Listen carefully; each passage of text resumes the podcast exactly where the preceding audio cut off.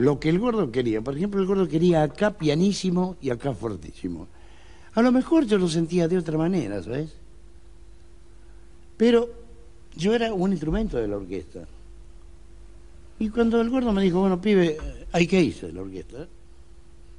Yo le dije, gordo, ¿por qué andan mal las cosas? Dice, no, no, no, porque usted está llamado a ganar mucha plata. Y yo no se la voy a poder pagar. Pero vamos a seguir siendo amigos. Yo lo voy a acompañar a usted, porque primero no me tuteaba. Yo lo voy a acompañar a usted sin que usted sea mi cantor. Va a ser. Roberto Cosecha acompañaba a Aníbal Troilo. Juro por mi madre que me dijo eso el gordo Pichu. En tiempos difíciles, la intención de este podcast es acercar el tango a nuestros oídos de forma completa. No solo desde la música, sino que desde la cultura en su totalidad, tanto como este medio nos permita entregar y aprender desde su poética, su música, hasta el testimonio de la danza. Es por esta razón que junto a Ruth Hernández conversamos con Hugo Mastro Lorenzo, una tremenda persona, bailarín, coreógrafo y escritor. Desde su biografía podemos desprender que ha forjado un lenguaje propio. Coreógrafo provocador, ha sabido recorrer los mílites del modernismo sin perder la pureza del género.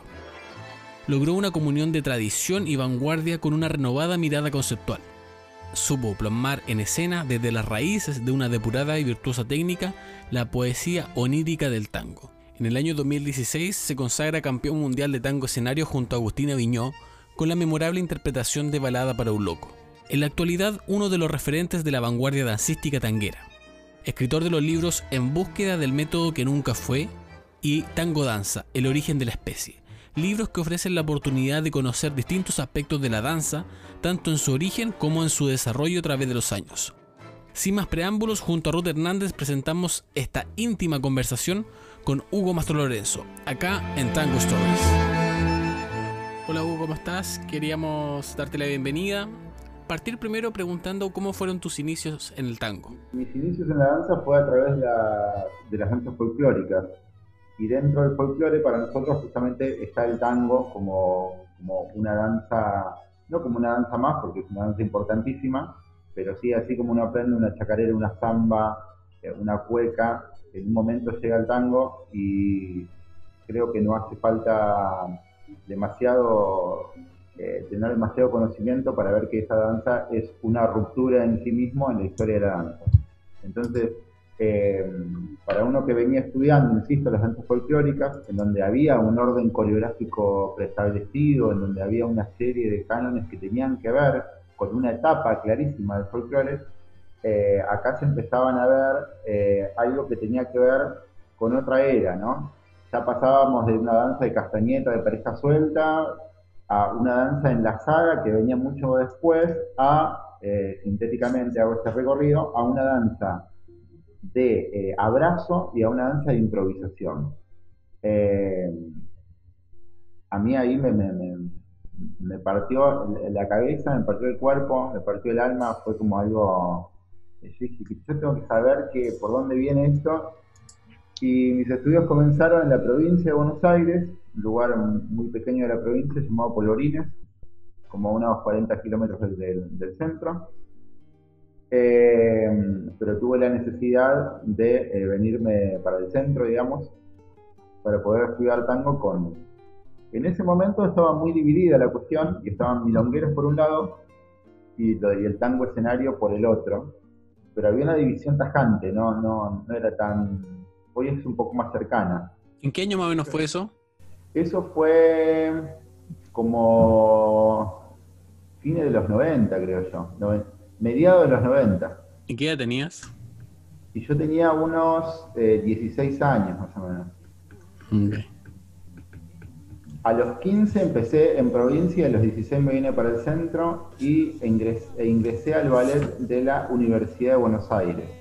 Eso para mí fue buenísimo porque em, yo no tenía la posibilidad de pagar eh, un montón de maestros y la universidad me brindaba la posibilidad de poder estudiar con muchos maestros por ser intérprete de la universidad. Entonces ahí mi formación creo que, creció mucho porque ya no era un alumno normal, digamos, entre comillas, sino que era un intérprete del ballet en donde ya tenía otro, otro rigor de, estudio.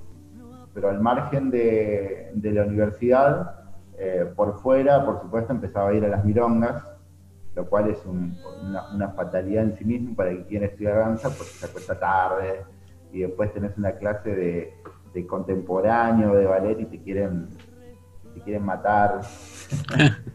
Pero digo, en todo ese amelange de, danzas, el tango empezó a ocupar, eh, ocuparme la vida prácticamente, y todo lo demás comenzó a ser eh, complementario de ese eje que empezó a ser el tango. Y decir, bueno, yo necesito la línea del, de, una, de, una barra de ballet porque, porque quiero la línea, no porque quiero hacer un, ballet, ¿verdad? Eh, pero me gustaba cierta cosa de la curva de la danza contemporánea y traía mucho bagaje folclórico eh, de distintas danzas, con lo cual, eh, insisto que la entrada al tango empezaba a ocupar la vida, pero todo lo demás se mantenía y mucho más se mantenía ligado a lo que, es, a lo que era el ballet de la, universidad. Hugo. Eh, ¿Y hubo algún maestro que te haya marcado, algún maestro que, haya hecho la diferencia en tu baile? Yo siento que en ese momento eh, me vinieron como todos juntos, pero como, como escuela y como método para mí que, era algo que era algo como muy mm, eh, importante porque en el folclore era todo tan ordenado pero al estudiar tango era todo tan eh, caótico, pero porque era la, relación de diferencia, ¿no? Si yo no hubiese tenido parámetro anteriormente, tal vez no hubiese entendido esta cuestión caótica que, tiene que ver claramente con la improvisación, ¿no? Pero es como que no había un orden. Y yo lo buscaba de alguna manera, y, pero después igual entendí por dónde venía un poco mejor la, la mano para mencionarte profesores en ese momento, lo más ordenado en cuanto a método estaba el sistema de INSEL en ese momento, que eh, si bien eh, partía justamente de un sistema secuencial, para mí era muy, muy, me daba una serie de parámetros muy claros, pero después iba la milonga y todos esos parámetros lo tenías que romper para poder bailar, porque la realidad era que no podía bailar con eso. Y en la milonga encontrás, eh, encontrás personajes eh, divinos, como en ese momento eh, Tete, Pupi Castelo, digo, personas de la milonga específicamente, que después también los pude ver, algunos de ellos en AZ, que fue una asociación en donde se elegían como unas, creo que 20 parejas al año, y justamente hacían un recorrido por los distintos maestros y ahí ya había como un salpicón de maestros un poquito más grande, donde podía pasar Chicho, podía pasar Milena Plebs, Gloria Eduardo, o sea, había un bagaje interesante. Eh, y sinceramente creo que lo más rico fue nutrirse como de todo eso junto. No sé si es lo mejor, ahí está como lo mejor es para cada uno, ¿no? Para mí era muy bueno porque yo traía como ya mucha herramienta física, pero posiblemente para otros, si entra así y ve todo ese caos junto, eh, es un poco complicado. Para mí fue riquísimo, pero de verdad fue riquísimo. Eh, otro momento así bizarro que recuerdo fue eh, en Aveira, en su momento. Y a Naveira lo conocí justamente para lo que era antes el Festival de Tango, que se hacía en el verano, ahora que está tan de relieve el tema del mundial y su separación entre mundial y festival. En ese momento no había mundial, había festival y el festival era el verano. Eh, y recuerdo de ir a tomar alguna clase con, con Naveira en ese marco, que era, que era gratuita la clase porque estaba dentro del, del marco del festival. Eh, y él se acercó y, me, dijo que viniera a... En ese momento estaba dando clases por Boedo, en la galería, que era un lugar también muy emblemático para los tangueros, eh, que es una, era una suerte de laboratorio en donde uno entraba y decía, ¿qué es esto? Veías cada nave ahí tirando cosas. Eh, yo, yo, insisto con ese momento de tan niño y no contar con los recursos a veces e-, económicos para tomar clases con todos. Y, siempre recuerdo esa, esa como palmada en el hombro de Naveira que me dijo, no, no, no, vos vení, vos vení a estudiar y ya vas a tener la plata y me lo vas a pagar. Eh, pero vos vení y quiero que seas parte como de, lo que se está haciendo ahí. Y yo era muy chico igual, no, no, tenía, no, tenía conciencia de lo que estaba pasando ahí. Que se lo pudo ver después, ¿no? Eh, pero digo, ver a, estos milongueros, ver a esta línea que, que, tenía mucho más que ver con otra línea de pasos, sin ser el tango nuevo, sí hay una, casi una ruptura del abrazo y había como empezaban a verse qué pasaba con ese lado que ellos le llamaban ciego, qué le pasaba con esa, ya se hablaba de como una cuarta sacada, de empezaban como a, a dar vueltas ciertos pasos que, uno no podía ver normalmente en la milonga.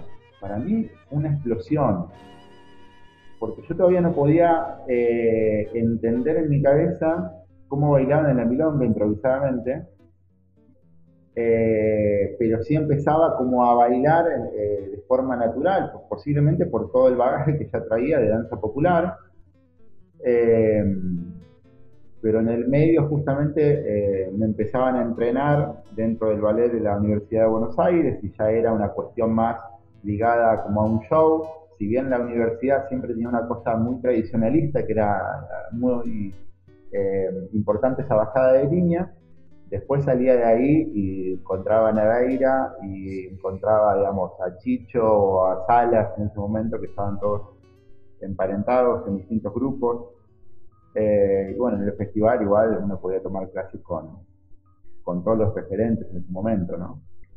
Así que fue muy caótico mi, entrada y con muchos, con muchos maestros a la vez eh, y en distintas etapas, porque la verdad que uno como que no dejaba nunca de, encontrar...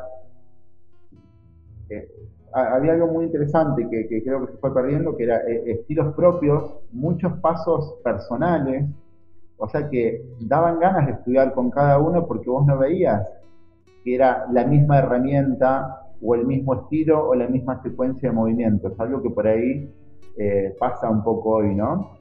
En donde todo se, se, tiñó más de un mismo tinte. En ese momento era, eh, era muy provechoso cada, cada, cada encuentro, porque de verdad que, eh, pongo el ejemplo de, la, de, de Aceta también, que vino bastante tiempo más adelante, en donde justamente uno tenía que estar como muy permeable a ver la técnica que utilizaba el maestro. Por ejemplo, la técnica de giro, ¿no? Yo recuerdo una clase con Pupi Castelo ahí, que iba rengueando hasta el medio de la pista y después hacía un enrosque y quedabas con la boca abierta y decías, yo entiendo, o sea, que camina de acá ahí de, una manera que no, no, podía, no se podía tener en pie y después se enroscaba de una manera tremenda.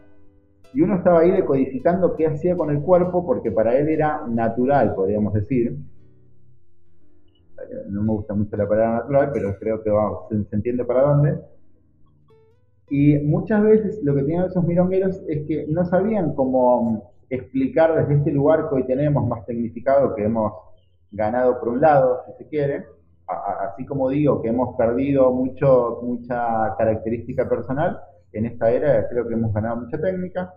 En ese momento no, no, no, no, no estaba ese conocimiento técnico, entonces era parte de, de toda esa camada de bailarines intentar decodificar cuáles eran los mecanismos que hacía que ese hombre gira así, porque no tenía como mucha lógica. Eh, fue muy rico.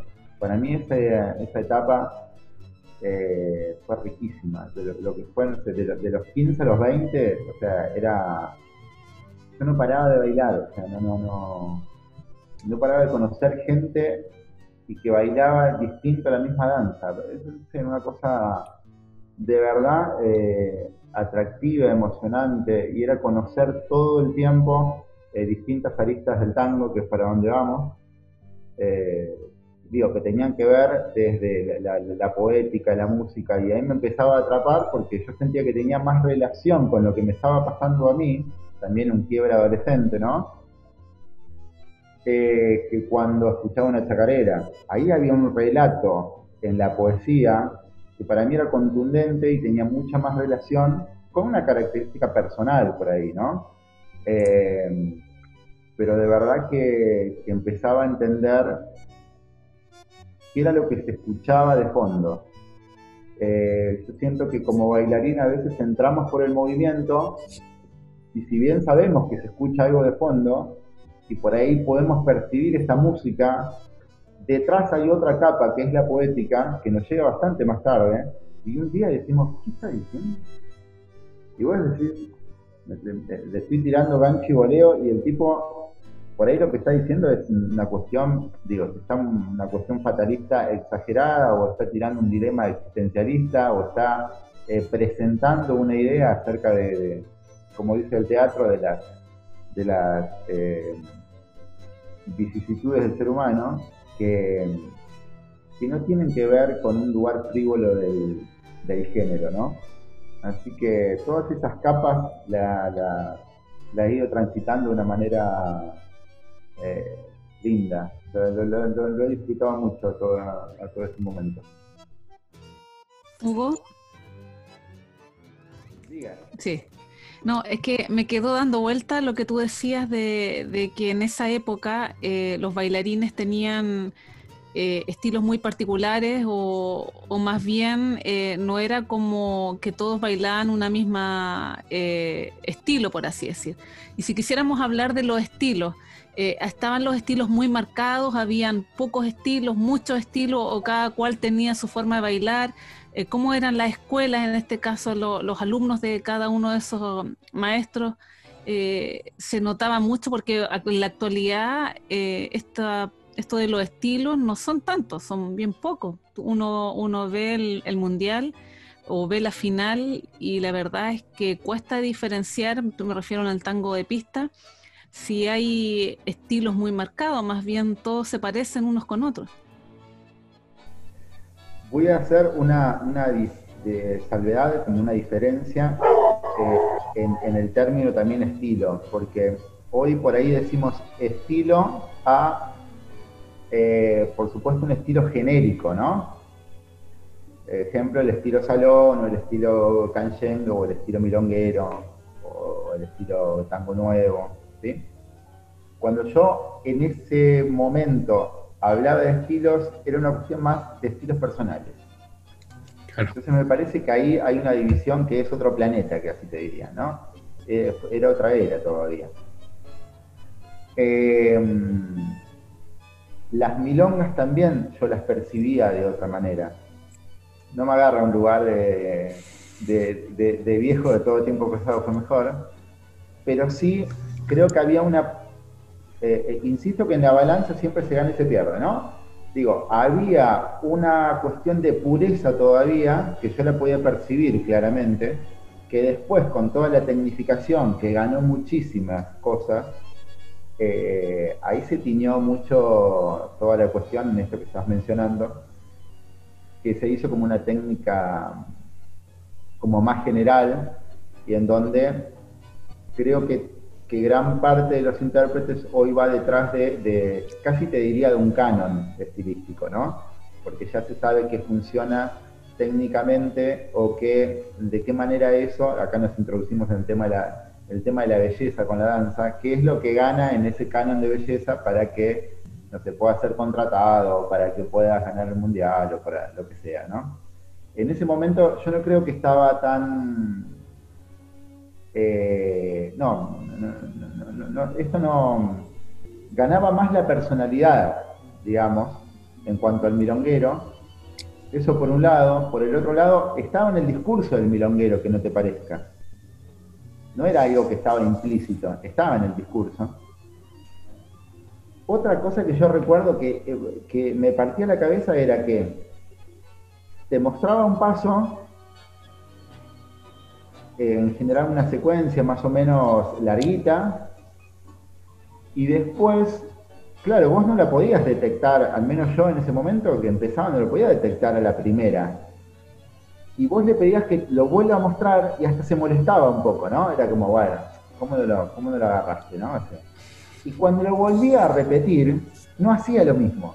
No podía hacer lo mismo, porque claro, no es que había armado la clase, por un lado, no es que tenía una secuencia ya súper premoldeada, sino que parte de esta cuestión del código de improvisación estaba implícito también en, sus clases y siempre te mostraba que con esto me quiero quedar, la idea de ese paso y más o menos el camino de ese paso, pero no reproducía exactamente los mismos lugares. ¿Sí? Esto lo podemos ver con, mucho cariño y decir qué lindo ese momento, o con un momento de decir, no, pará, pará porque yo así no voy a aprender nunca. Insisto que a mí me agarró en una etapa en donde contaba con ciertas herramientas, pero hubo otra gente que lo padeció muchísimo porque nunca podía quedarse con algo específico. ¿sí? Yo tiro toda la pintura que viví en ese momento y después cada uno agarra, agarra el lado positivo o negativo. Ahí toma el color que quiere. Claro. Claro. Eh, insisto, cada cosa gana en, contexto, ¿no? Yo creo que, que, disfruté mucho en ese momento porque justamente, insisto, que tenía que ver mucho con el código de improvisación que después uno podía jugar en la, en la milonga, que era lo que se enfocaba. Y por último, acerca de los estilos, me quedo con algo que escucho también en un par de reportajes de los últimos años, tanto, no sé, en, Rosa Jorge, en Carlos Pérez. Antes, lo que hoy llamamos el, estilo bisurquiza no se escuchaba antes. Esto ya, empezamos a introducirnos en temas que, que, por ahí bajan ciertas, ciertas cuestiones que uno cree que eh, vienen desde muchos años atrás y de verdad que en los 90 no, no se escuchaba hablar de estilos como Villa Urquiza tan, tan, tan de manera tan recortada, digamos, ¿no? Eh, sí se podía ver distintas formas, pero insisto, creo que ganaban las formas personales y sí se podían, eh, sí se podían diferenciar y había ciertos nombres para roturar, pero no, no tenían que ver con estas, eh, casi te diría, recortes más de modas que vinieron después y que se los vende como mucho más antiguos o como mucho más eh, ligadas a, lo originario, a lo tradicional.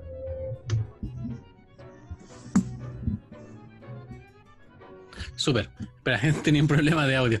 Eh, hubo ahí, en base a eso mismo, eh, al tema de, los estilos, ¿cierto? Que em, es bastante polémico hablar de estilos también, tanto, no tanto en la música, en la música cada, cada orquesta fue haciendo su estilo, y fue rompiendo sus propias, sus propias ideas.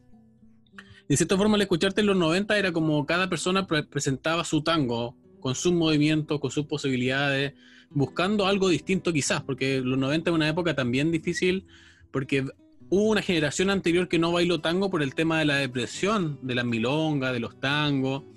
Entonces, como que los 90 empieza a resurgir este, la muchachada con su, su estilo, sus formas de bailar no, catalogando un grupo, sino personas que decían, mire, yo bailo así, yo voy entendiendo el tango de esta forma a medida que lo voy descubriendo.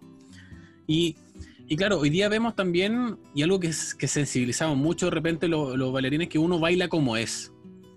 Pero uno no aprende como es, sino como le enseñan. Y ahí empezar a hablar quizás también de los estilos y cómo se va desarrollando el género en el baile, en el, en el origen más que nada, porque una, de las cosas muy particulares de, tus libros, de tus investigaciones también, y algo que también me contabas que estabas trabajando, es cómo este tango, este tango danza, habla de, de, de repente de coreografías en un tango que es improvisado, en un tango salón, un tango pista. De hecho, hablar de tango salón y tango pista ya es un, es un tecnicismo nuevo. Entonces, ¿cómo se origina también el tema de los estilos y este tipo de cosas del tango danza? No sé desde dónde arrancar cuando me preguntaste esto. Te tiré una bola caliente. volviendo, volviendo a los 90, creo que uno podía ver ahí los milongueros que habían quedado, por ejemplo. El resurgir del tango eh, fue a mediados de los 80, cuando termina la última dictadura militar aquí en, en Argentina, ¿no?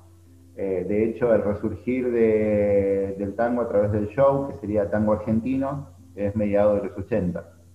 Hay una película muy buena que las, recomiendo que se llama Tango Baile Nuestro, eh, también creo que es 89, en donde ya el tango no se muestra como en primera persona, sino más una mirada retrospectiva y aparecen también muchos milongueros dando testimonios.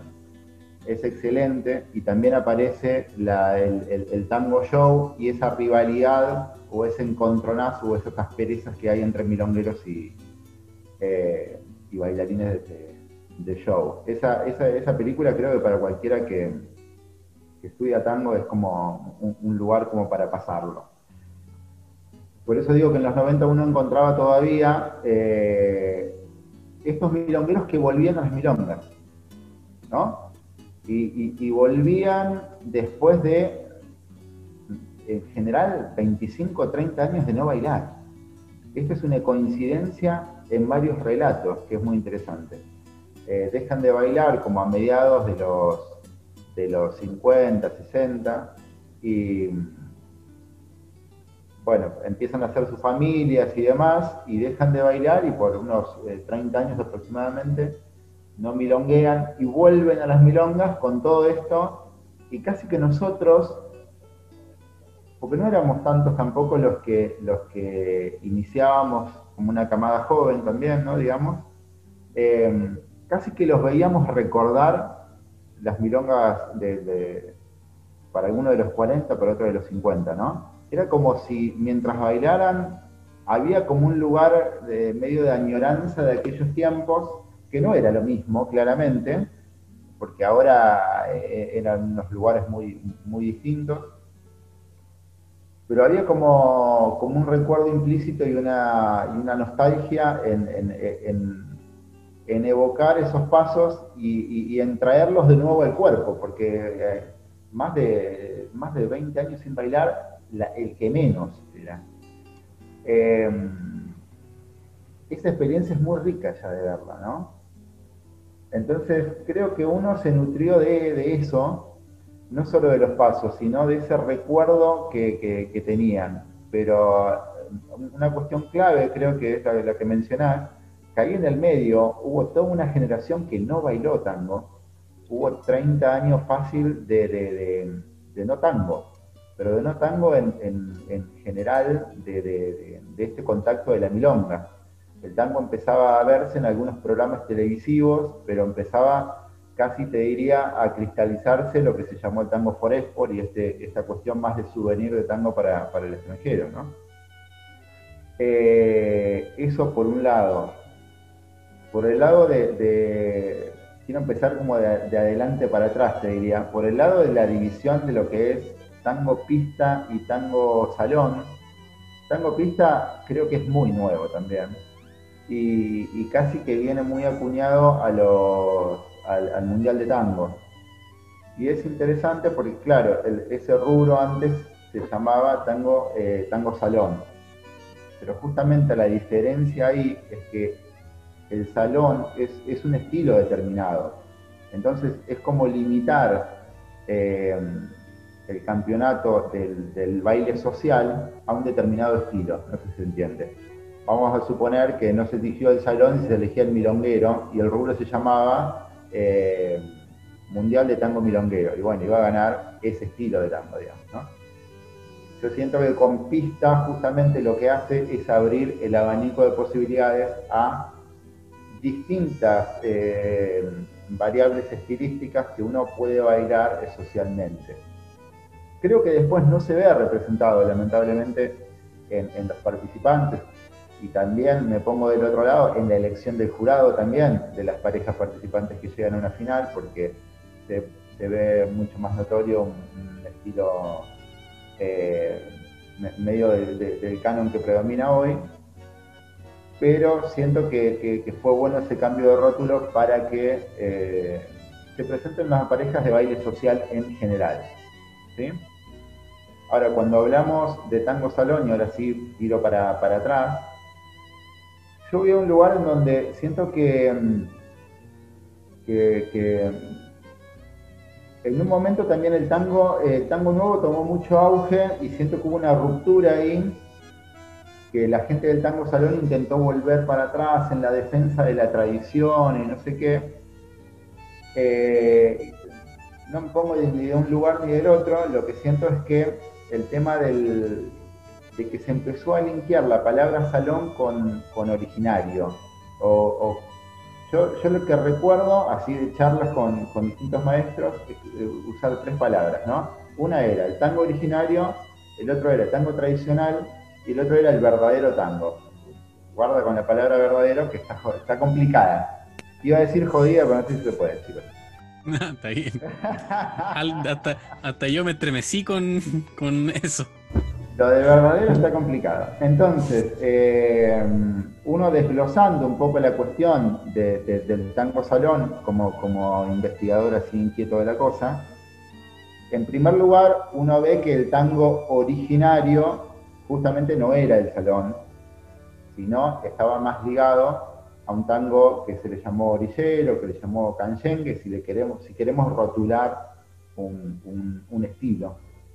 Pero eh, es mucho más normal decir que en el origen todavía justamente se estaban gestando formas, pero que tenían que ver, eh, insisto, con un tango más ligado a las orillas de, Buenos Aires eh, y un origen también ligado a distintas danzas que, vinieron de gran parte de Europa, gran parte de Centroamérica y otra tanto de, que tienen que ver con, el interior de nuestro país, en donde confluyen y generan esta danza. Pero al margen del origen de la danza, en donde uno puede tener una postura u otra, lo cierto es que en el origen justamente eh, los que después iban a rotular como tango salón, en realidad no menospreciaban un poco el tango porque era, era una danza y una música justamente como del bajo fondo,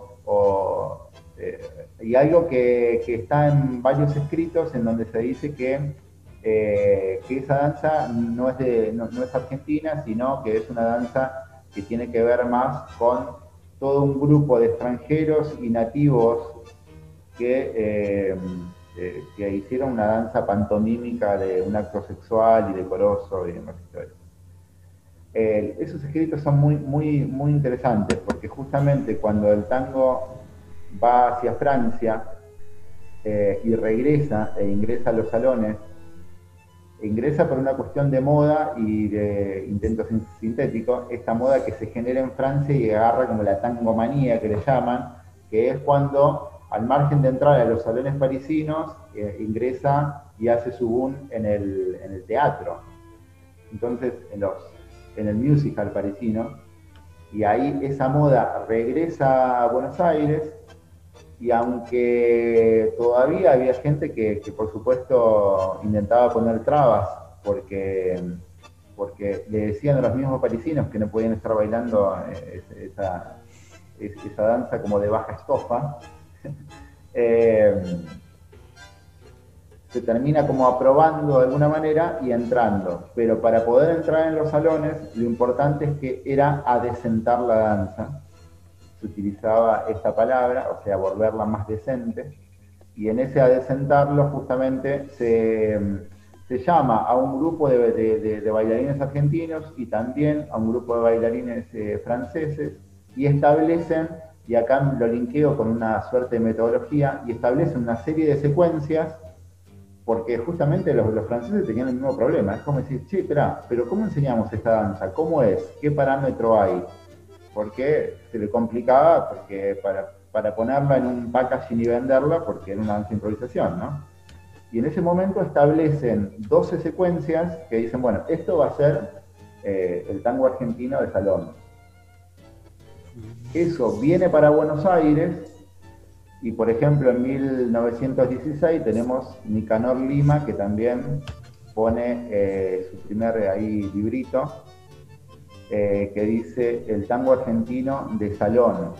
Justamente la palabra argentino de salón, fundamentalmente de salón, viene a desprenderse del otro tango para decir, mira, che, este es el tango adesentado y, y, que puede entrar en la sociedad más alta. Eh, por eso es curioso, digamos, que mm, cuando yo escucho que el tango salón es el tango originario, porque justamente viene a desvincularse el originario. y viene a desvincularse no de la mejor manera para mí, ¿no? Eh, y en su paso por, por, Francia, por la aquella moda francesa, lo que hace también es eh,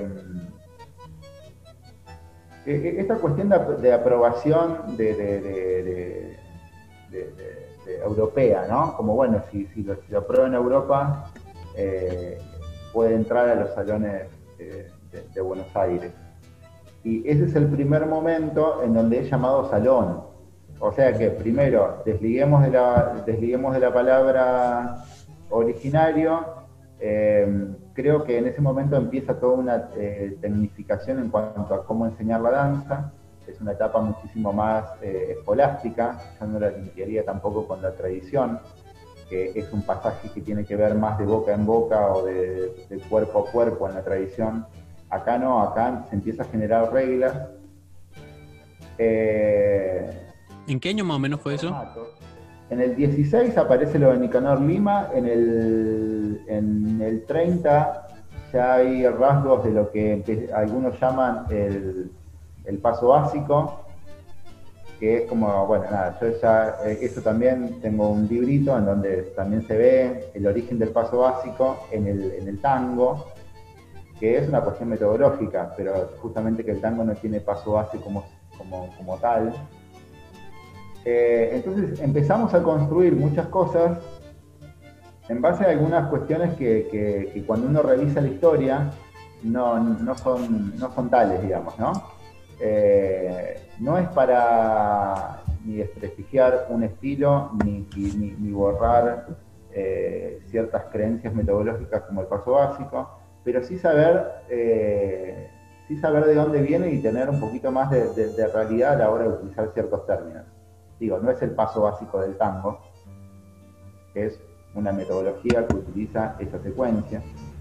Eh, y el tango salón, digamos, justamente es un estilo del tango que aparece en una época determinada, post, post, Francia y post un momento que yo diría hasta de conveniencia del, del hijo negado por muchos años, ¿no? Ahora cuando vuelve triunfante el hijo ahí de, Europa, decimos, sí, sí, era nuestro, era nuestro. Claro. Claro, algo igual como, como una, una verdad incómoda para cierto grupo quizás que, que haya, mm, empecemos a agarrar el tango cuando era moda y no quizás desde antes y que lo sigamos contando de esa forma claro, el hecho de decir tango salón, cuando la historia habla de que el tango era del arrabal, del bajo fondo, ya que diga tango salón en un segmento social y físico que no tenía salones, eh, eh, es como tapar el sol con un dedo de cierta forma y, hablar de, esta conveniencia de, lo decente y tratar de justificarlo de una forma. Ahora, me salta una duda importante con esto de, los esquemas, los esquemas. ¿Alguna vez estos esquemas de baile aparte de que se hiciera para hacerlo masivo, para que el turista quizás aprendiera más rápido, que venía a Buenos Aires y que se pudiera masificar esto, ¿tenía alguna relación musical con los estilos musicales de la época? Porque ya en el 30 ya está Darienzo, el, cambia, también, De Caro empieza a cambiar también su estilo de la música, un poco distinto a lo que se estaba haciendo antes.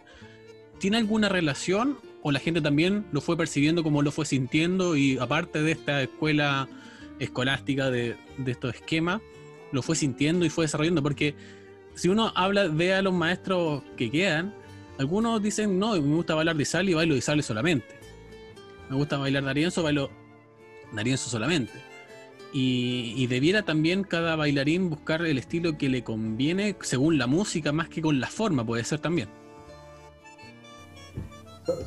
creo que son etapas distintas y yo entiendo este, este este 1900, eh, e-, esta primera etapa de 1910, ¿no? Vamos a trazar una línea de tiempo. 1880 vamos a ponerle como para establecer un momento, eh, nos encontramos con el tango. Se baila, nos enseña, se transmite de boca en boca y todavía se está edificando porque es un baile de improvisación en donde todos los días aparece algún que otro movimiento, gesto, eh, paso, ¿no? Claro.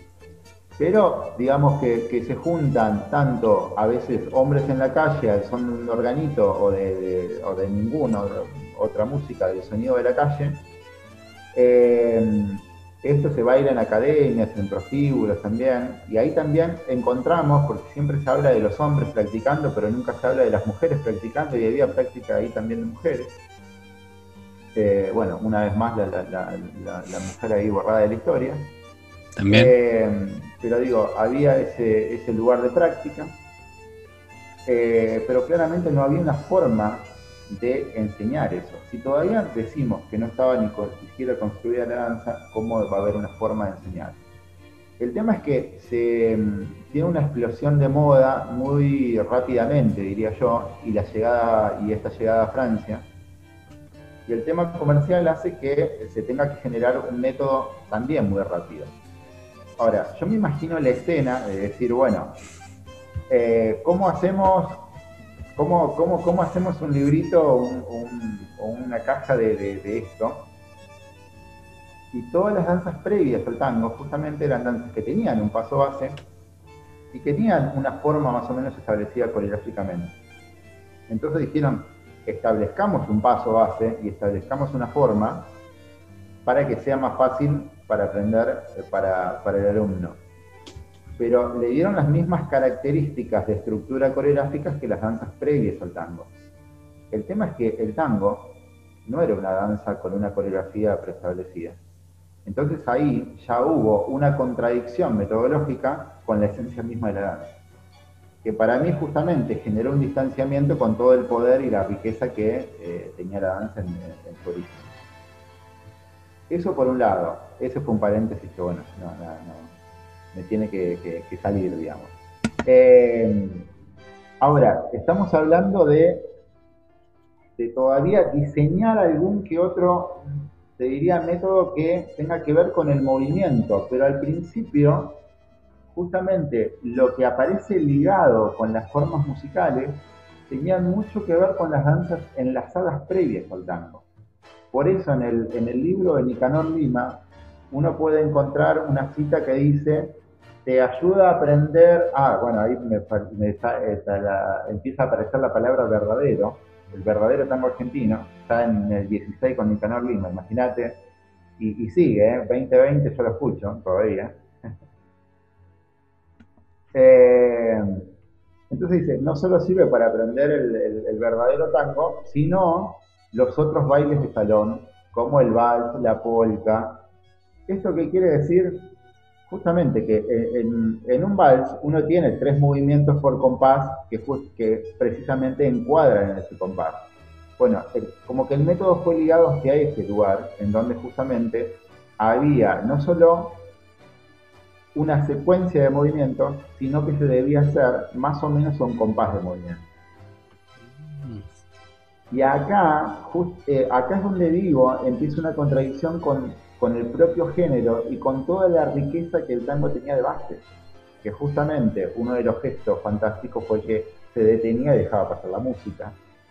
O podía hacer los mismos movimientos más lentos o más rápidos, a veces utilizando el compás, a veces utilizando eh, la melodía. Entonces, había algo bastante, ah, bastante más rico que, que, que aquellos que intentaban establecer las secuencias rápidamente, digamos, ¿no? Yo entiendo que, de todas formas por algún lugar había que comenzar, pero, pero, pero no siento que se analizó la, las características de la danza. Si decimos, che, vamos a generar un método sobre el tango, sí, bueno, ¿qué características tiene el tango? No qué características tiene el mercado. Está bien, no estoy pensando como, como vendedor. Hay una especie de neoliberalismo en el 20 del tango, de verlo como una, ¿cómo lo hacemos esto más económico? Claro, yo, creo que también eso lo podemos ver hoy día como los nietos de esa época, de ese neoliberalismo tanguero, que al final bailamos de cierta forma a pulso, a tiempo y menos a melodía o a música que algo que uno de repente ve, lo ve a parejita, lo ve a otro que de repente pareciera, pareciera que van fuera de música, pero en realidad van con la música, solamente que están saltándose esta base de tiempo rítmico del pulso, que se le podemos decir de alguna forma. Y hoy en día, claro, cuando uno enseña, enseña contando prácticamente el pulso y de cierta forma estamos, somos nietos de esa, de esa, de ese mercado que se formó con este, estos métodos musicales, creo yo, como una forma de especular respecto a eso, porque cuando queremos hacer este tipo de cosas para que podamos bailar la música y, y sacarle el mayor provecho a la música y no tanto a un movimiento ligado a un tiempo. Tal cual, creo que por algún lado igual hay que comenzar, y, pero una cosa es decirle al alumno, mirá, vamos a comenzar bailando las blancas, por ejemplo, pisando en las blancas, por ejemplo, para después seguir por este lugar, para después seguir por este lugar, porque estamos ante una danza de improvisación que no se baila en un tiempo musical predeterminado. Claro. Entonces vos le decís al alumno de antemano qué es la realidad de eso y qué camino vamos a entablar para que tenga ese abanico de posibilidades. Otra cosa es que te diga, el verdadero tango es este, y es esta secuencia de ocho movimientos en este tiempo musical. Claro. Dos planetas completamente distintos. Exacto. Pero por algún lado, yo entiendo, hay que comenzar a, a transmitir. El tema es cómo se dice eh, esta palabra que utilizaban, que era la verdad. Claro. Hay- muchas verdades, parece. Claro, claro.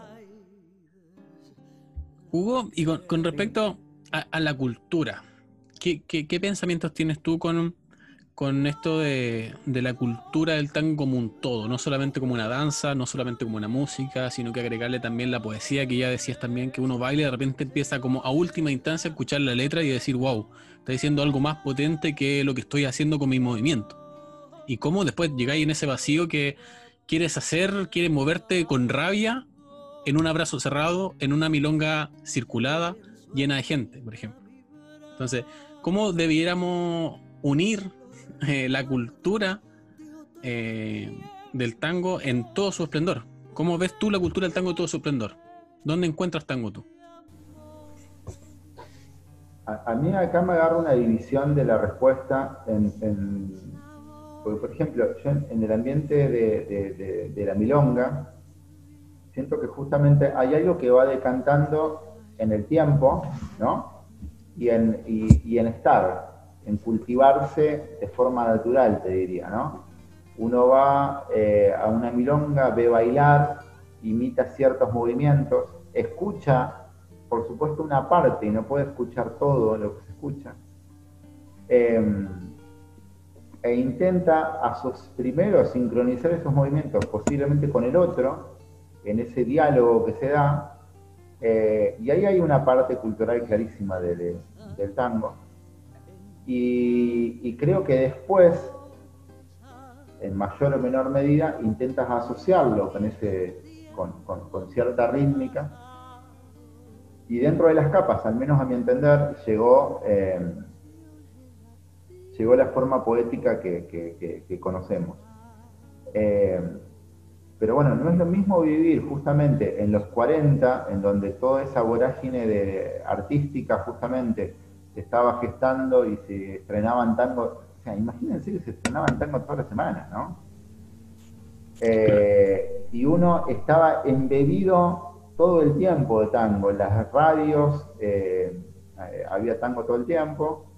Eh, no es lo mismo, digamos, embeberse de esa cultura tanguera en los 40 que, que en el hoy. Pero sin lugar a dudas hay un ámbito que tiene que ver con la milonga, en donde uno casi diría que va decantando de forma natural, ¿no? A mí me asusta más a veces lo que pasa en el escenario, porque es donde ocurre la representación escénica de ese todo cultural. Y no sé si vemos la representación escénica de la cultura del tango.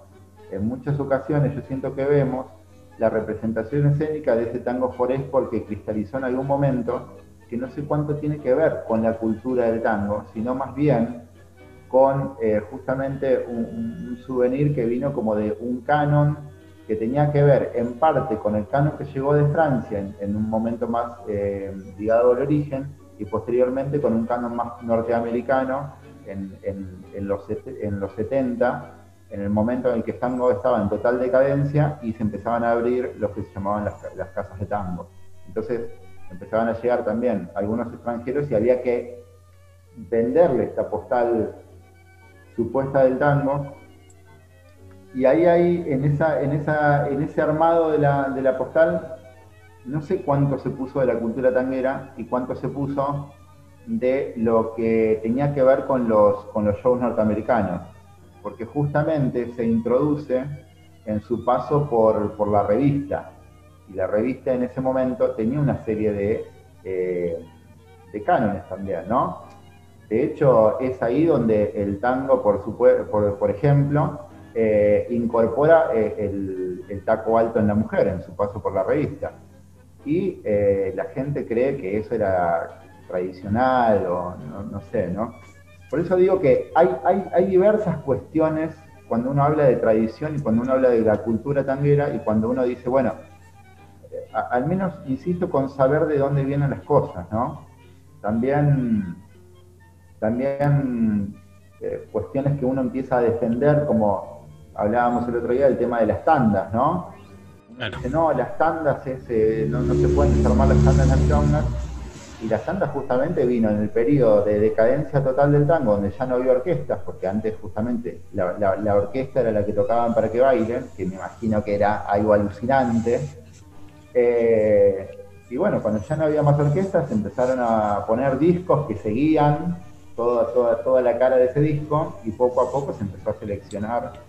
Pero pero digo, esto no, no, pasó en una etapa mucho más lejana que a esta que yo estoy contando acerca de la cristalización del tango forest, porque fue en los 60-70.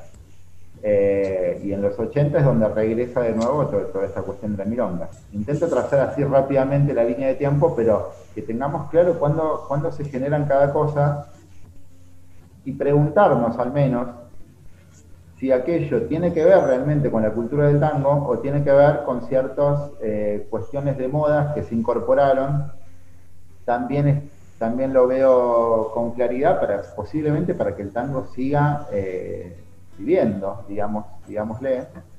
Eh, pero son dos líneas ahí que yo dividiría claramente entre lo que pasó con la milonga y lo que pasó con la escena, con la representación del tango, me, me gusta decir porque me parece que ahí también hay tela como para cortar, que,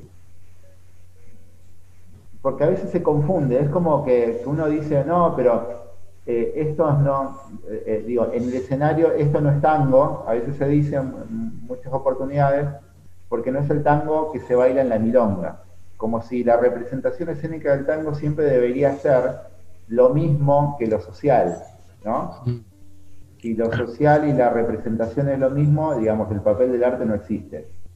Entonces, me, estoy metiendo en otro lugar que tiene claramente que ver con lo cultural y en donde vos decís, che, ¿qué elementos culturales del tango yo quiero poner en escena para representar, representar aquello que ocurre en su hábitat natural, digamos, que puede ser la milonga? Hugo, y, y en esta línea de tiempo que, tú mencionaste, eh, me gustaría eh, que nos transportáramos un poco en esta línea de tiempo hacia el futuro. Y, si tú tuvieses que escribir o, contarle a algún historiador de, muy al futuro que quiera estudiar el tango y saber eh, qué pasó en el tango en los últimos años, por lo menos del año 2015 en adelante, no contando la pandemia, porque el tema de la pandemia nos ha hecho, eh, obviamente, hacer muchos cambios en lo que entendemos eh, y hacemos por el tango, pero más que nada, ¿cómo tú ves esta época de tango? ¿Cómo, cómo ves tú eh, el tango en sí, en su estilo, en la unión con la música, en los bailarines, bailarines de, de tango escenario, tango pista? ¿Qué podrías tú contarle a un historiador del futuro sobre la época que estamos viviendo? Vos sabés que, parece armado esto, que es interesante, que es lo siguiente. Este libro que, estoy por largar ahora, entra ahora el, lunes en impresión, o sea que ya está en editorial, eh, tiene un relato distópico que habla desde el 3022. O sea, hay una persona que habla desde el 3022 hacia acá. O sea que, golazo tu... La pregunta. No estaba pauteada, para que sepan los, que escuchan, no estaba pauteada la pregunta. No, no, para nada, porque como tenías la línea de tiempo, como tenías la línea de tiempo tan clara, yo dije, a ver, ¿cómo sería el futuro? Eh, voy, a intentar poner en la balanza qué, cosa qué cosas siento que hemos logrado y qué cosas se nos han escapado de las manos, ¿sí? A mi modesto entender. Siento que si yo puedo ver desde, desde el resurgir del tango, digamos, ¿no? Mediados de los 80 hasta la fecha, siento que el nivel técnico ha crecido de una manera exagerada, ¿no? Basta con, poder ver algunos, algunos videos eh, para ver que hubo una depuración técnica y, estilística muy clara. ¿En qué sentido? En que hoy reconocemos ciertas mecánicas del movimiento y no solamente personales, sino en asociación con el otro. Hay una técnica de la pareja también. Por eso posiblemente antes se tardaba mucho más en lograr una sincronicidad con, el otro, con la otredad, y ahora hay como caminos muchísimo más, más, más rápidos y más fluidos porque se habla de un mismo código eh, y de un mismo lugar, insisto, técnico y estilístico, y en donde ya también hay una imagen en donde es mucho más fácil saber qué cuadro uno quiere pintar porque justamente está la imagen. ¿sí? Eso siento que es un lugar ganado eh, importante. Yo dividiría ahí las tintas también en qué pasa con, la enseñanza, qué pasa con la milonga y qué pasa con el, show. Porque ante esa, ante esa ganancia pasa lo que dijimos antes. Le ganó en lo técnico estilístico, pero derivó en un canon en donde cada vez está mucho más cerrado y se, eh, se parece mucho más entre sí los bailarines. Entonces, pierde algo que casi te diría que es eh, identitario del tango. Entonces ahí no sé hasta qué lugar se, puede conciliar. Y para mí, que traigo el, mambo artístico, digamos, creo que el arte es difícil de definirlo, pero nunca es una copia. Entonces, eh, justamente ahí hay también una pata que yo la linkeo con la característica del tango y con la característica de la cuestión artística, que es eh, qué, ganamos y qué, perdimos. Hemos ganado un lugar técnico estilístico, pero hay, una merma considerable, creo, en lo, creativo. ¿no? Teníamos distintas etapas de creación de pasos de una manera eh, terrible, eh, incluso cuando, cuando te digo que comencé en los, en los 90, todavía había ahí un, estado de ebullición eh, exagerado y ahora casi que, no es importante tener un material propio o unos, como decían los milongueros, pasos propios, ¿no? Mis pasos son los míos y el de aquel son los de él y había como códigos que no se rompían ahí. Ahora es como que todos tenemos eh, los mismos pasos y con la misma línea estilística y no nos afecta, no, lo vemos como, algo malo. Y eso los milongueros lo veían como algo fatal, ¿no? Pero insisto, no sé si fatal por la persona en sí, porque si no yo lo entiendo como un rasgo cultural del tango. Entonces, ¿qué hemos ganado y qué hemos perdido? Eh, eh, yo lo concentraría mucho en este, en este lugar, creo que esta generación va, va, a quedar como la, la, gran, la gran generación técnico-estética. Eh, ir detrás de un, canon de, de, belleza que, cristalizó una forma divina, pero dejó atrás, creo que, muchas otras facultades del, propio género. Eh, no sé, digo que el tiempo después tiempo irá. nos baje la guadaña, pero eh, yo no veo, al, margen de la milonga, hay algo que a mí me quita mucho el sueño, que justamente en este relato distópico de este último libro, en realidad trata más sobre la escena y es un recorrido a, lo largo de todo el tango a través de la escena, eh, desde el primer baile que tiene que ver con los circos y con el, origen del teatro en, Argentina, pasando por las primeras actuaciones en la Milonga y la primera representación en el cine con, Valentino, o sea, ni siquiera es de acá esa primera representación, bastante tiempo después aparece Cachafaz en la película Tango, estamos hablando de Valentino en el 21 y de la película de Tango está en el, en el, en el 30, 30 y pico. Entonces, desde, ese momento hasta el ahora, eh, ¿qué ha pasado con la representación escénica? Eh, insisto, yo creo que volvemos a este lugar como para cerrarlo, la técnica ha crecido, pero el, el momento escénico y el fin comunicativo sigue siendo el mismo. Y casi te diría que se sintetizan dos factores, que es belleza y virtuosismo. No sé si se comunica algo fuera de eso. Y no sé si esos rasgos son culturales del tango. Tiene que ver con un producto actual de venta, porque yo te vendo todo a través de la belleza. Todo. Cigarrillos, un celular, un auto. Me parece que es una cuestión actual y no, y no sé si la representación escénica del tango hoy habla de la cultura tanguera. Qué grande, Hugo. Sorry, tenía que decirlo. Pero qué, buena reflexión, qué buena reflexión. Sí, sí. Total, totalmente, porque el, el, tango también en su formación estilística, de tanto la música como la letra, no es que algo que podamos decir que algo lindo, algo lindo para nosotros que nos gusta. Pero escuchar la historia no es una historia, de cierta forma uno escucha la historia, no sé, pues de A la luz del candil y es estremecedoramente incómoda para escucharla. La música también acompaña con un suspenso increíble, el arreglo que sea. Y claro, escapa del capo, el canon de belleza y estamos llevando a una belleza que quizá le es incómoda para el tango y la obliga a disfrazarla también, creo yo. Como que... voy, al, voy al tema de la música y la poesía que le dejamos un poco de lado y la tratado para hablar. Eh, hablar, siento que del género tango, justamente este, hay que dividir muy bien las tintas entre el baile y lo que es la música y poesía, porque tuvieron caminos muy diversos, pero muy diversos. Uno puede ver igual la cantidad de, de, tangos que se han compuesto, las temáticas que se han tratado, la profundidad de las temáticas, que son impresionante. Y la profundidad de la cuestión musical. Hay algo que me parece que no es un dato menor, que en los 40 se habla de la década de oro, en un sentido, por un lado, en lo musical y lo poético, tiene que ver con una década de oro artística, porque las creaciones artísticas, musicales y poéticas en ese momento fueron exponenciales, ¿no? Es clarísimo, es innegable porque lo seguimos repitiendo hasta la fecha para ir a una milonga.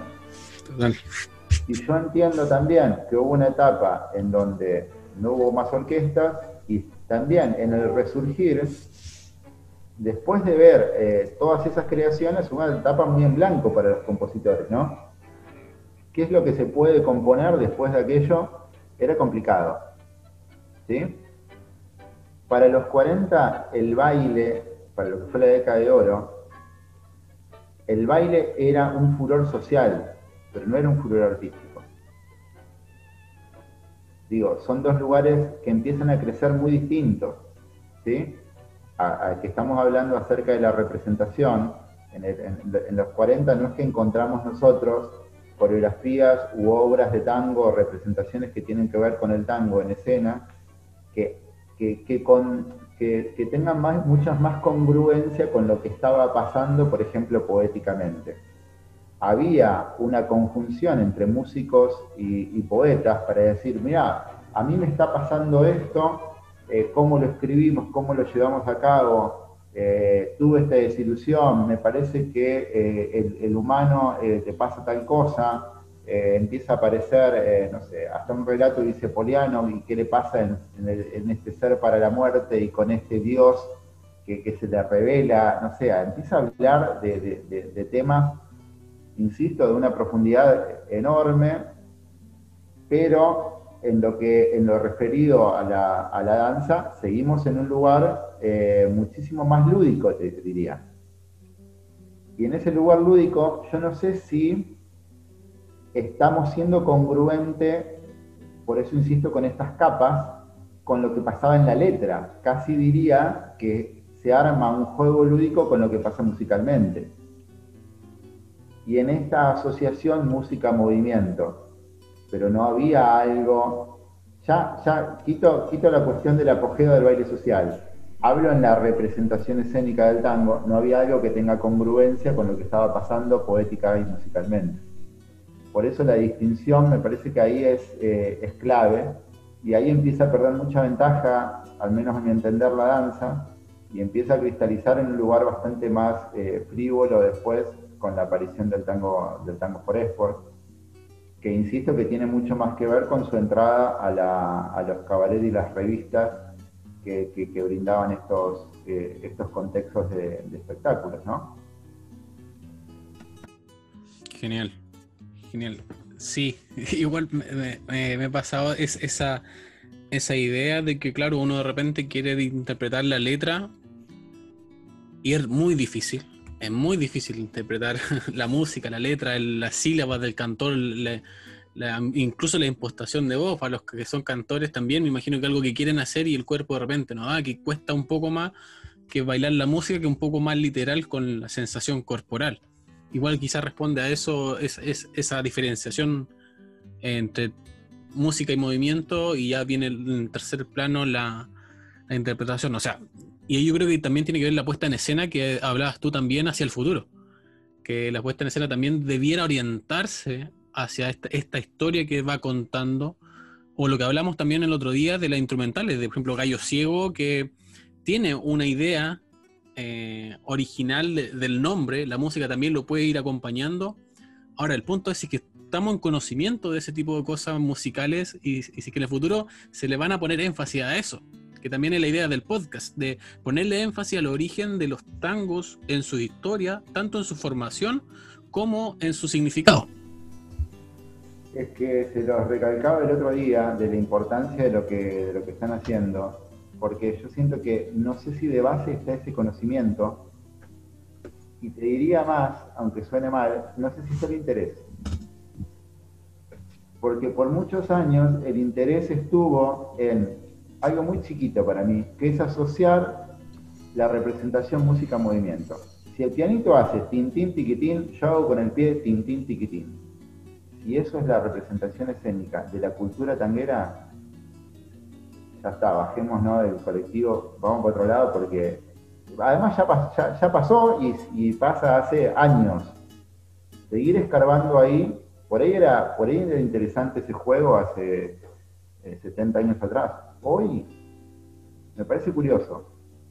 Siento que responde a otro lugar la representación escénica, que es, eh, bueno, esto también lo trata este libro, que, tiene que ver mucho más con mostrarse, casi esta cuestión que, que, tiene que ver con las redes sociales, ¿no? Casi que es un lugar de, un, lugar de muestra, una plataforma de muestra, un medio, que, un fin artístico para comunicar algo que no tiene que ver con el yoísmo. Si uno ve una obra de teatro, si uno ve una pintura, si uno ve, hay algo que el, el, aquello es el lenguaje para comunicar una determinada cosa. Se pasa la poética del tango también, por supuesto, ¿no? Lo curioso es que acá la, la, representación escénica del tango es un lugar para mostrar sus propias virtudes, ya sea una velocidad o un canon de belleza pero no para comunicar algo que tenga que ver, por ejemplo, con la problemática del ser humano, que es lo que trabajo el teatro desde años. O la poética, o la pintura. Insisto siempre en ese lugar, porque son lugares para mí eh, casi de crianza, diría yo, y en donde lo escuché todo el tiempo, que uno es un elemento para comunicar algo y que hay que ver qué, lenguaje decidimos, eh, eh, a través de qué lenguaje decidimos expresarlo si elegimos el lenguaje de tango, en donde insisto que ya hay un bagaje cultural y un acervo que tiene, que, tiene un lineamiento, eh, me pregunto cuánto, cuánto de eso se comunica hoy en la representación escénica del tango y cuánto tiene que ver con una plataforma de muestra. ¿no? O, o, cuánto se va a saturar también ese mercado, porque si estamos viendo que lo, esta, esta forma de aprender está mucho más clara en lo técnico, entonces cada vez más, va a ser más fácil buscar ese virtuosismo en, en la rítmica melódica o en la rítmica, rítmica literal del pianito, de la cadencia del violín. Va a ser cada vez más fácil hacer una, una literalidad, literalidad de la música que no necesariamente va a ser la interpretativa misma del tango. Que algo que uno de repente ve en un bailarín que pisó los pianos perfectamente pausó en todos los silencios, pero de cierta forma uno queda con las ganas de ver algo más, ese qué sé yo, ¿viste? eh, e, está ahí y está pasando. De repente a nosotros nos pasa que vemos, nos vemos también nuestros propios videos cuando uno se autoevalúa. Mira, el paso está perfecto, está bien, pero no dice nada. Y también está en la búsqueda también de uno como, como bailarines, es querer decir algo también en el baile, es como un manifiesto. No sé si será, lo correcto, ¿ah? quizá, pero para nosotros es de cierta forma que se identifiquen con un manifiesto que nuestra forma de ver el tango también, eh, y de repente no cae bien en todas partes, obviamente, uno no es monedita de oro, pero sí e, es como lo esencial lo que nos llena a nosotros, por ejemplo, y lo que hemos visto también en otros grandes también, que le, han importado poco lo que le han dicho, pero sí quieren tener su manifiesto de lo que están diciendo cuando bailan, y eso es importante. Hay algo que, a mí me apasiona bailar, que es eh, la voz del polaco Goyeneche. Uh. no porque, sino porque sea técnicamente perfecto, sino porque me parece lo más representativo de la cultura del tango. Totalmente. Porque el tipo por momentos puede quedarse callado, por momentos no se le entiende qué dice, por momentos rebuzna, relincha, no sé qué hace, por momentos estira una palabra, se queda atrás, vuelve, lo deja ir. Hay algo que, que, que para mí es muy eh, es muy, es muy tanguero. Y como vos decías antes, esta cuestión perfecta de ciertos lugares entre la pausa y, la, y, acertarla a, los pianos, siento que, el polaco en donde más tango tiene es en la imperfección, porque, porque juega desde una riqueza interpretativa que, que, que insisto que ocupa muchos de los casilleros que yo creo que tienen relación con la cultura del tango, con la libertad de la, de, la expresión, con, con, qué cuenta y de qué manera lo cuenta, con tomar un personaje para comunicar, con este lugar artístico que, insisto que tiene que ver con el hecho comunicativo de la escena, sino con el hecho de me subo a escena para que digan, bueno, ¿se dieron cuenta lo lindo, lo virtuoso que soy? O sea, pero además, ¿cuántas veces te puedes subir a escena para decir eso? Ya en un momento, digo, ¿no? Y, el polaco se ponía en cada, en, cada, en cada tema e intentaba ver de qué manera transmitirlo y qué personaje estaba diciendo y de dónde lo estaba diciendo y qué palabras tenía que separar y qué palabras tenía que correr y qué, qué, lugares eh, tenía que ocupar esa, esa representación, insisto, a través del, lenguaje de tango. Por eso yo encuentro en el polaco un, lugar eh, donde estribar que, no me permite eh, negociar de manera mala o, no encuentro exactamente la palabra, pero digamos, no traicionarme, te diría. Yo escucho al, yo escucho al polaco y me menos eh, seguro que me voy a traicionar, ¿no? O sea, porque digo, lo escucho y me digo, ah, no, no, no, pará. El tipo acá arrastró la palabra frío y digo, me, quiso decir algo. No, quiso entonar con todos los pianitos la palabra frío ni engoló para decir tal cosa. Yo creo que el tipo que me quería decir que acá él tenía frío. Pero al margen de la palabra frío, es lo que estaba sintiendo en su interioridad era, era lo, lo fundamental. Y le tiembla la voz cuando dice frío, bueno, digo, yo necesito esa inspiración para, para, para pisar ese, para estribar en eso y, poder hacer algo más, eh, menos negociable con el mercado, te diría. Claro, o sea, en definitiva el tango no se trata de una perfección técnica, sea en la música, sea en, en toda su área, sino en expresar como salga, en bruto.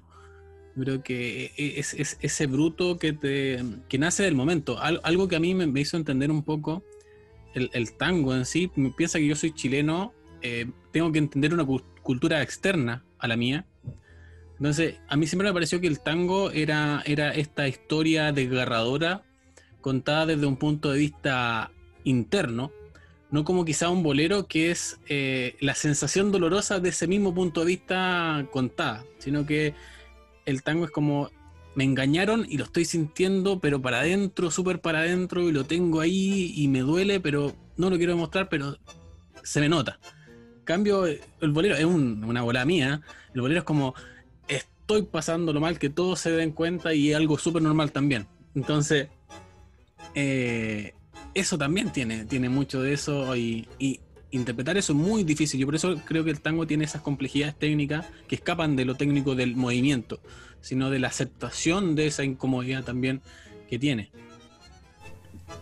Sí, eh, igual te lo, dice alguien que le ocupa mucho tiempo eh, lo técnico, ¿sí?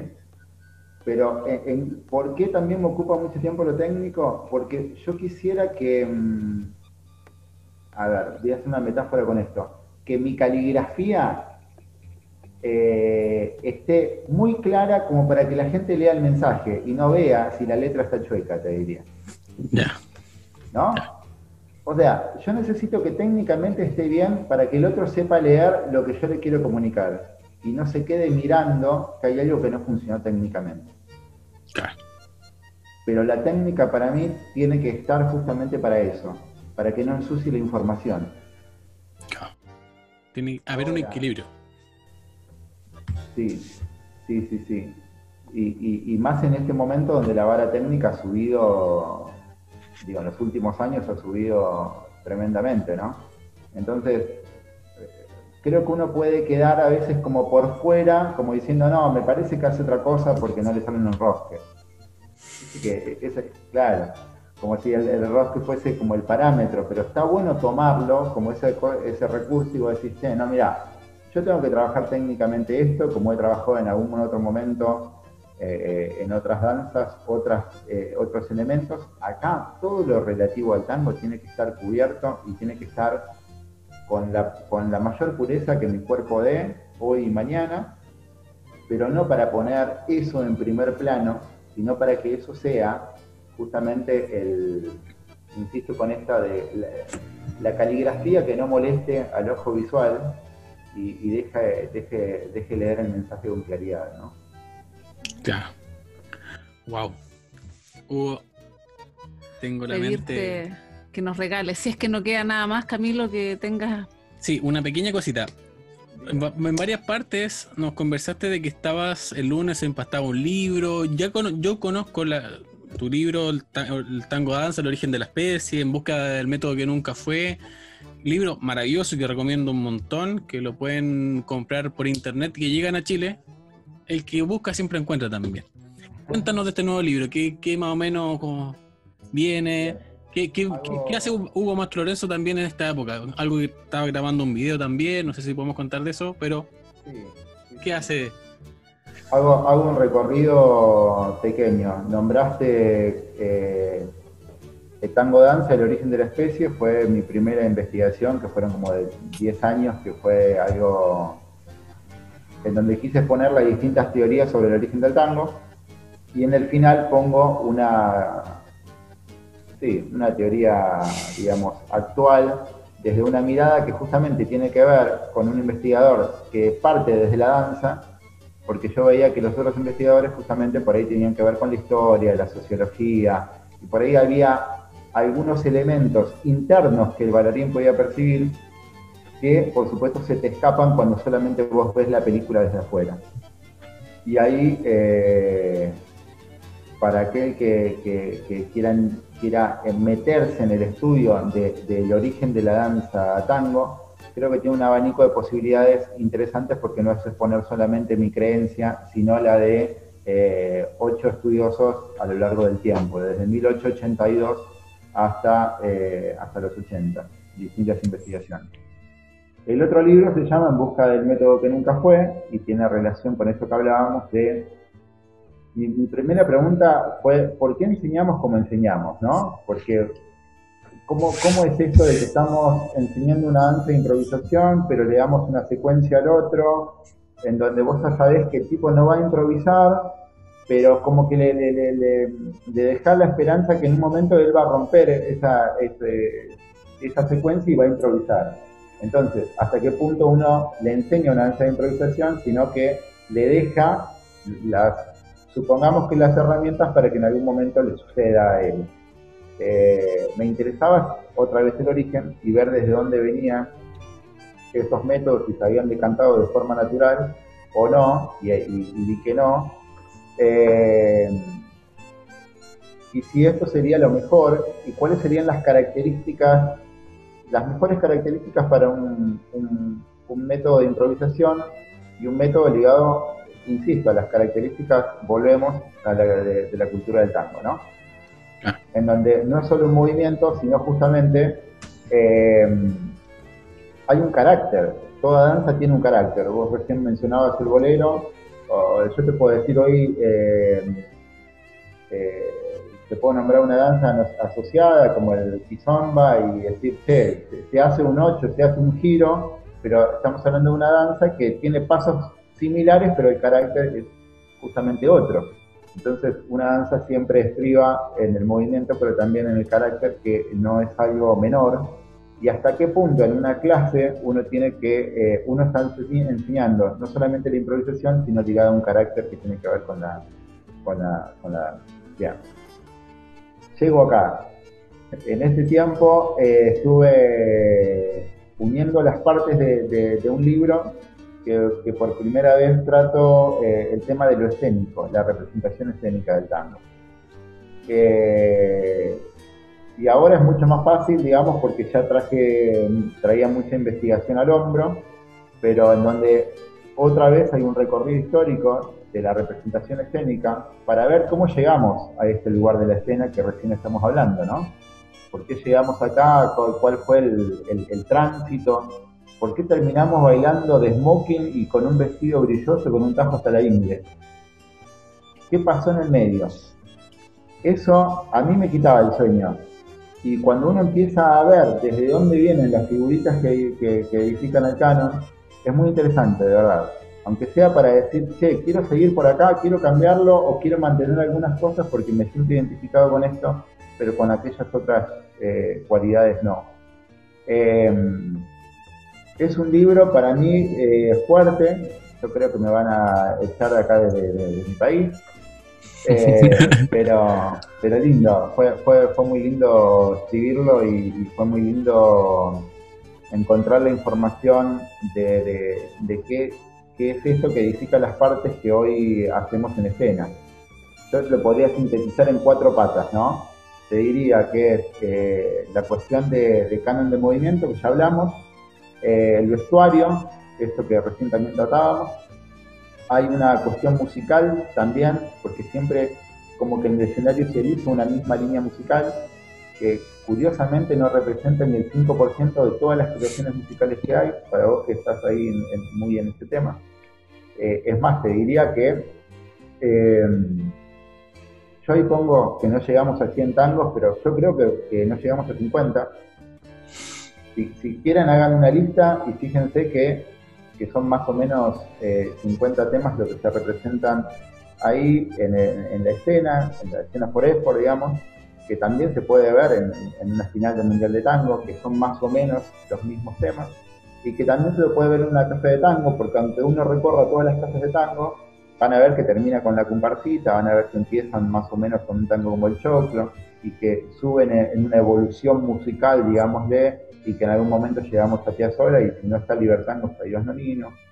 Eh, y en el medio tiene que haber un grupal que es Canaro en París, Quejas de Bandoneón tiene que estar y Gallo Ciego no puede faltar. ¿No? Eh, vemos una escena muy repetida eh, y, el, y, el, libro habla de todo esto. Es un poco incómodo, yo diría, el libro, porque casi que te miras al espejo una mañana todo lo que tenías puesto por primera vez y, no sabes por qué lo estabas usando todos los días. Pues, ah, mirá que, mirá que, que, raro. Eh, este, este es el libro. Y para cerrar, eh, estoy, estamos trabajando junto a Agustina Viñón, mi compañera ahí de casi de siempre, le diría, eh, con esto que tiene que ver con empezar a plasmar el, el tango en un formato, no sé, no sé ni cómo llamarlo, el formato es video, pero hay, hay distintas líneas de relato en algo que para mí también fue muy formativo, yo, he transitado por la pintura y, y también es en esa vinculación con el cine. Me he quedado con, el surrealismo porque me parecía que tenían un, lenguaje muy lindo para la danza. Eh, se lo puede ver en algunas creaciones como, no sé, como Pasional, en donde hay una mujer que tiene un reloj en la espalda. Esas cuestiones de la combinación surrealista eh, o del objeto simbólico que, lleva un lenguaje surrealista, para mí era, eh, es, muy, es muy rico y yo he pasado todos esos conocimientos, digamos, de, de, la pintura a, los signos de la danza, a asociarlos, y algo de eso están, están en, estos, en este trabajo que va a salir, yo creo que en poco menos de un mes, eh, y que tiene mucha relación también con los tiempos que estamos viviendo, en donde está esta cuestión de aislamiento y en donde nos comunicamos justamente a través de estas plataformas y en donde a veces nos toca bailar más con la mente que con, que, con el cuerpo, pero en donde todavía seguimos, seguimos divagando en nuestras cabezas ese, ese baile soñado, te diría, en donde somos perfectos técnicamente y, lo ensuciamos muy bien también en un lindo equilibrio. Claro, es como para apagar un matafuego al libro, como para dejar tranquila la mente. O sea, les dejo el libro, incomódense lo suficiente para querer volver a ver este, este video donde se van a calmar un poco en la mente. Muy bien. Vos sabés que, vos sabés que creo que, casi todo eh, uno lo escribe como para uno y, el libro yo no tengo duda de que es casi te diría un, un revólver en la cabeza para no traicionarme. Y si escribo eso, yo después no me puedo poner un smoking hasta que ciego. Al menos yo no lo puedo hacer. Entonces, digo, eh, tengo que si escribo algo eh, con, el mismo puño tengo que, tengo que saber bailarlo, digamos, ¿no? Eh, entonces, siento que ese libro eh, es un lugar para reafirmar un camino, te diría. ¿Cómo se llama el libro? Lindo. el libro tiene un libro un poco fatídico. Se llama El tango ha muerto en escena. Es la primera vez que lo menciono y me da escalofrío. Tremendo título. Tremendo. algo que me enseñaron a mí en, en una escuela de escritura que tuve es lo importante que es poner el nombre que resuma el carácter de lo que se escribió. está genial el nombre, llama la atención un montón. Lo quiero leer ya. Yo también, no sé cómo quiero tener ese libro, está no, no, no puedo más. Fue como un parto en toda esta, cuarentena. Ah, claro, tenemos un libro incómodo para tiempo incómodo, algo poéticamente hermoso. Creo que es interesante en este momento de, de, reflexión inevitable. Exacto, sí, sí, sí. Y algo en donde Ruth dio, dio en el punto clave, que es este relato distópico, en donde hay un personaje en el futuro que habla del hoy. Esa mirada distanciada, casi te diría desde la afuera hacia nosotros mismos, tiene la crueldad de un tango, te diría. Está buenísimo, está buenísimo. Eh. claro, lo que tú decías, estamos tan preocupados del yo que abstraer, abstraernos del yo es súper importante, sobre todo en esta época en que nos replanteamos qué es lo que hemos hecho para merecer esto y nos damos cuenta que sí lo merecemos, pero cómo lo hacemos para revertirlo. Es como, es todo eso. Muy bien amigazo, como es ya tradición en Tango Stories, queríamos saber qué tango les puede recomendar a quienes nos escuchan, que he sabido que me han pedido por Instagram ciertas radios online de tango que quieren pasar los episodios también. Así que no solamente va a estar en Spotify, sino hay radios online que los, que los retransmiten. Así que también se escucha no solamente en Spotify, sino en otro tipo de plataformas online. ¿Qué tango les recomendaría a todos quien le has roto el corazón con esta hora y, y media de charla, pero quieren, siguen amando el tango. Yo el tango yo lo banco igual. Sí, sí, sí, yo también y estoy, sigo enamorado de este, de este tango y, justamente lo que voy a recomendar, eh, que, insisto que une muchas patas de, la cuestión compositiva que, que hemos estado hablando, yo te mencionaba el teatro y en ese ingreso por el teatro decir, yo creo que el teatro tiene que comunicar aquellas eh, incomodidades, casi te diría, del ser humano, que es lo que estamos hablando, ¿no? Eh, y las letras del tango lo, han tenido.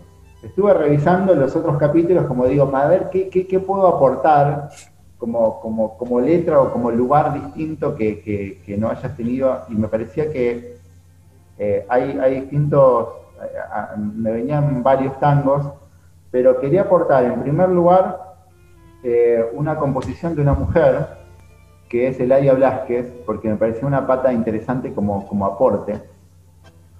Eh, y una, un lugar, casi te diría, eh, contemporáneo, pero que, que, está en ese lugar de transición entre aquello que no fueron las orquestas del 40, pero tampoco tiene, tiene este lugar de, del hoy. Eladia Blasquez para mí tiene una profundidad en, la letra que, no la he encontrado muchas veces y que justamente no, tiene que ver con las otras profundidades que han dado los, poetas de tango, ¿no? Los hombres, digamos, de tango. Yo en este recorrido he visto, bueno, a mí hay un tango que me encanta que se llama Sueño de Barrilete, eh, voy, a nombrar tres, me voy a quedar con uno. Sueño de barrilete es, eh, es una metáfora justamente de un niño que, quería volar. Eh, desde niño ya tenía el mirar esa, loca fantasía de volar y, quiere, quiere soñar con que la vida es algo más que un simple plato de comida, dice. se los tiro porque el área es impresionante. El otro tango que me parece que es increíble el área es Corazón al Sur, que lo pueden encontrar en, varias versiones. Eh, pero me voy a quedar con uno que tiene música de Astor Piazzolla, que justamente también como para introducir otro compositor que por ahí no estaba. Y el tango que voy a recomendar se llama Siempre se vuelve a Buenos Aires, que para los que andamos por, por distintos lares, eh, y los que nos ha tocado vivir afuera por distintas razones y a veces que no tienen que ver con nuestros sentires. Siempre se vuelve a Buenos Aires, es un lugar eh, que es una patada en el pecho, te diría. Eh, y si me quedo con una frase para representar lo que, lo que Eladia pone en este lugar casi existencialista de la letra de tango, Eladia dice, doblé la esquina de mí mismo para comprender que nadie escapa del fatalismo de su propio ser. Un, tango que escribe esto, hay que ver cómo bailarlo, te diría, y así cerramos. Agradecido de la gentileza de Hugo Mastro Lorenzo por esta conversación, vamos a escuchar a Eladia Blasquez con el tango Siempre vuelvo a Buenos Aires.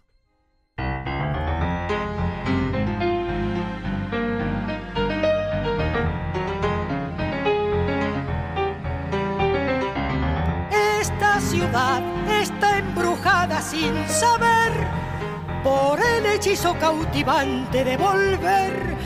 No sé si para bien, no sé si para mal. Volver tiene la magia de un ritual. Yo soy de aquí, de otro lugar no puedo ser. Me reconozco en la costumbre de volver a reencontrarme en mí, a valorar después las cosas que perdí, la vida que se fue. Llegué y casi estoy a punto de partir, sintiendo que me voy y no me quiero ir.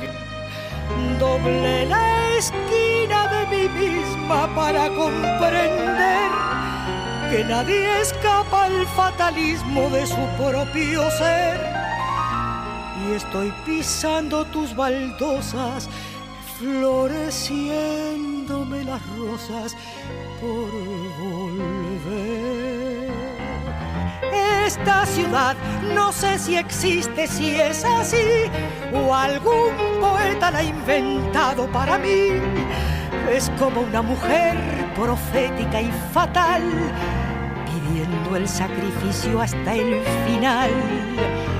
pero también tiene otra voz, tiene otra piel y el gesto abierto de la mesa de café, el sentimiento en flor, la mano fraternal y el rostro del amor en cada umbral. Ya sé que no es casual haber nacido aquí y ser un poco así triste y sentimental. Ya sé que no es casual que un fuelle por los dos nos cante el funeral para decir adiós, decirte adiós a vos. Ya ves, no puede ser si siempre y siempre sos una razón para Siempre se vuelve a Buenos Aires a buscar esa manera melancólica de amar. Lo sabe solo aquel que tuvo que vivir enfermo de nostalgia, casi a punto de morir.